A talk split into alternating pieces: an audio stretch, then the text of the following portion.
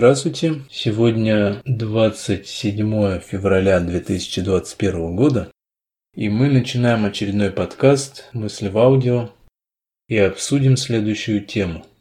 Тема связана с приоритетами обобщенных средств управления, некоторые аспекты, а также анализ текущей ситуации, тоже некоторых моментов, связанных с использованием 12 приоритетов обобщенных средств управления – как они проявляются в нашей жизни, что это такое, про сам инструмент поговорим. Приоритеты обобщенных средств управления – это набор векторов управляющих воздействий для достижения тех или иных целей. Если говорить в терминологии достаточно общей теории управления, и, соответственно, можно вектора управляющих воздействий, они самые разнообразные могут быть, Можем кому-то что-то сказать, можем взять какую-то вещь, перенести ее и так далее.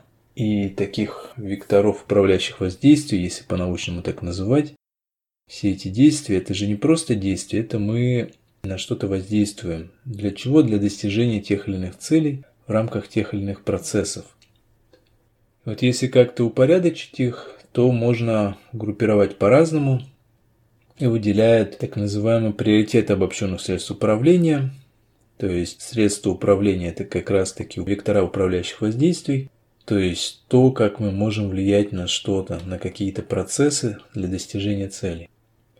Обобщенные, потому что мы их сгруппировали, так как их очень много, сгруппировали для лучшего понимания, потому что охватить нашей ограниченной областью сознания все огромное разнообразие управляющих воздействий нельзя – и чтобы видеть целостную картинку, так их обобщили. А приоритеты означают первенство одного над другим. То есть одни вектора управляющих воздействий, они более мощные, более объемлющие по отношению к другим векторам управляющих воздействий. Можно группировать по-разному.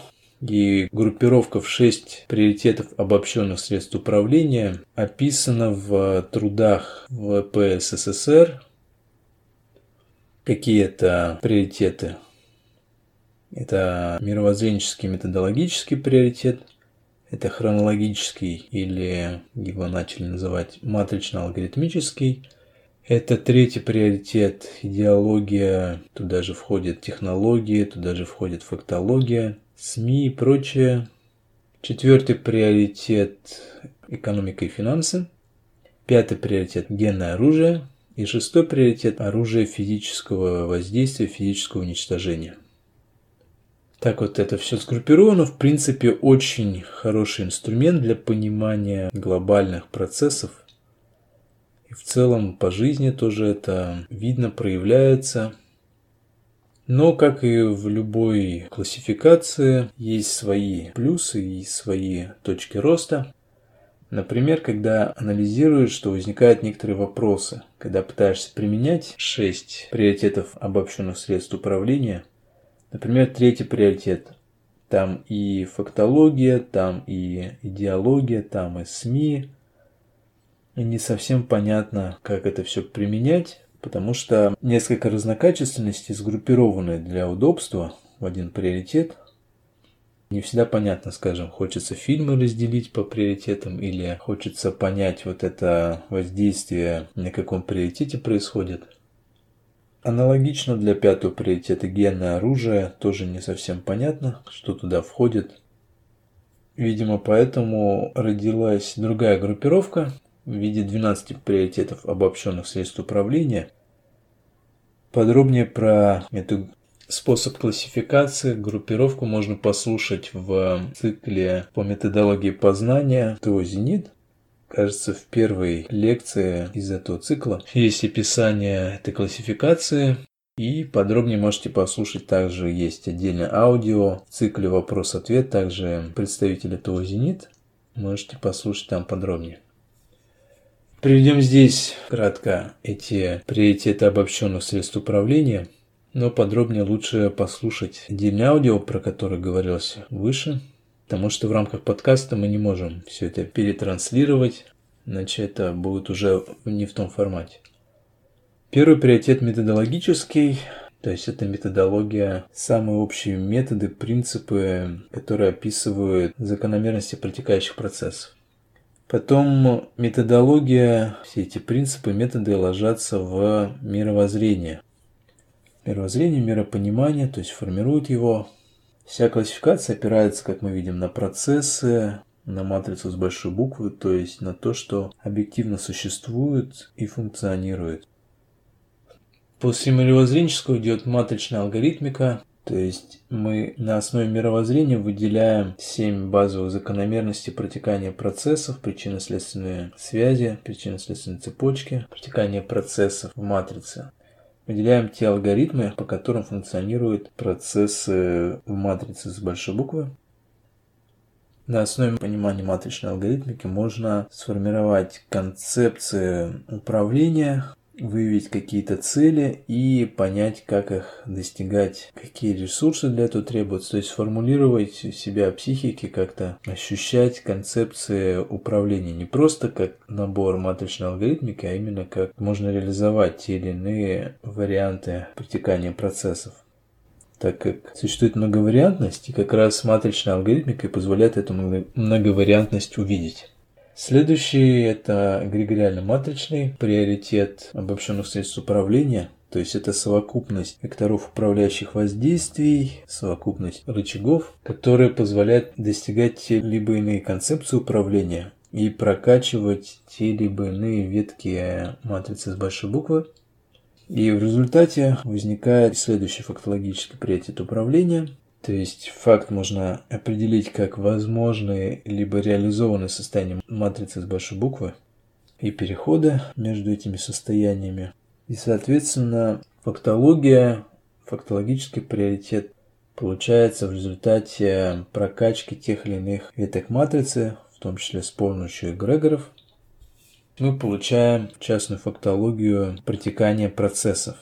И из этой частной фактологии можно выделить подмножество, хронологии, то есть фактов уже реализованных, исторических событий, которые относятся в первую очередь к прошлому, хронологии их возникновения, то есть привязки к тем или иным датам, тем или иным другим событиям. Далее, следующее – это идеологический приоритет, который основан на истории, на хронологии событий, и порождает некие идеалы, символы, мифы в коллективном бессознательном. На основе хронологии, на основе тех тенденций, которые заданы хронологией в том числе. Идеалы, символы, различные мифы, доктрины, различные культы задают технологии, то есть определенный набор векторов управляющих воздействий, которые позволяют эти самые мифы, доктрины, идеалы поддерживать. Идеология – это описание концепции управления в такой понятной для всех форме, как правило, привлекательной.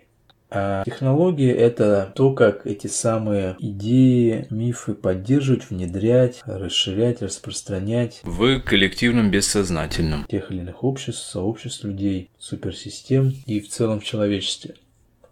Есть частные технологии, которые позволяют реализовывать материальные потоки взаимообмена и это выражается в ведении финансов, как предельно обобщенной информации, и различных экономических средств управления, то есть то, как технологии реализуются в жизни у людей, в хозяйстве, в быту. Далее это все позволяет управлять зависимостями, потребностями людей, то есть это приоритет зависимости, приоритет потребностей людей и на основе потребностей и зависимостей определяются физиологические воздействия, то есть то, как эти самые приоритеты реализуются. По большому счету, здесь и происходит реализация. Это конечная фаза, когда уже получаются какие-то результаты, которые мы видим. Такая вот непростая цепочка, ее подробнее можно разбирать, может быть до конца она непонятна, ну, для лучшего понимания, как уже говорилось, можно послушать аудио, про которое говорилось. Там примеры приводятся. Сейчас мы не можем все это охватить. У нас немного другая цель в данном подкасте. Что еще важно ответить для общего понимания в рамках данного подкаста, что каждый приоритет управления позволяет реализовать тот либо иной вид власти. Власть – это реализуемая на практике способность управлять. ВПСР выделяет пять видов власти – тоже очень мощный инструмент для понимания протекания глобальных процессов, общего хода вещей, какие-то виды власти. Это концептуальный вид власти, идеологический вид власти, законодательный вид власти, исполнительный и судебный. Это все, в принципе, мощный инструмент, но так же, как в любой классификации, есть свои точки роста. Подробнее про эти точки роста и некоторые дополнительные объяснения приоритетов обобщенного средств управления и видов власти можно послушать отдельное аудио у нас есть. Также записано аудио в группе «Мысли в аудио», в которой вы слушаете этот подкаст. И на базе 12 приоритетов можно выделить 7 видов власти. Перечислим их. Это концептуальная власть. Она опирается на методологический приоритет, на мировоззренческий, на матрично-алгоритмический, на концептуальный приоритет управления.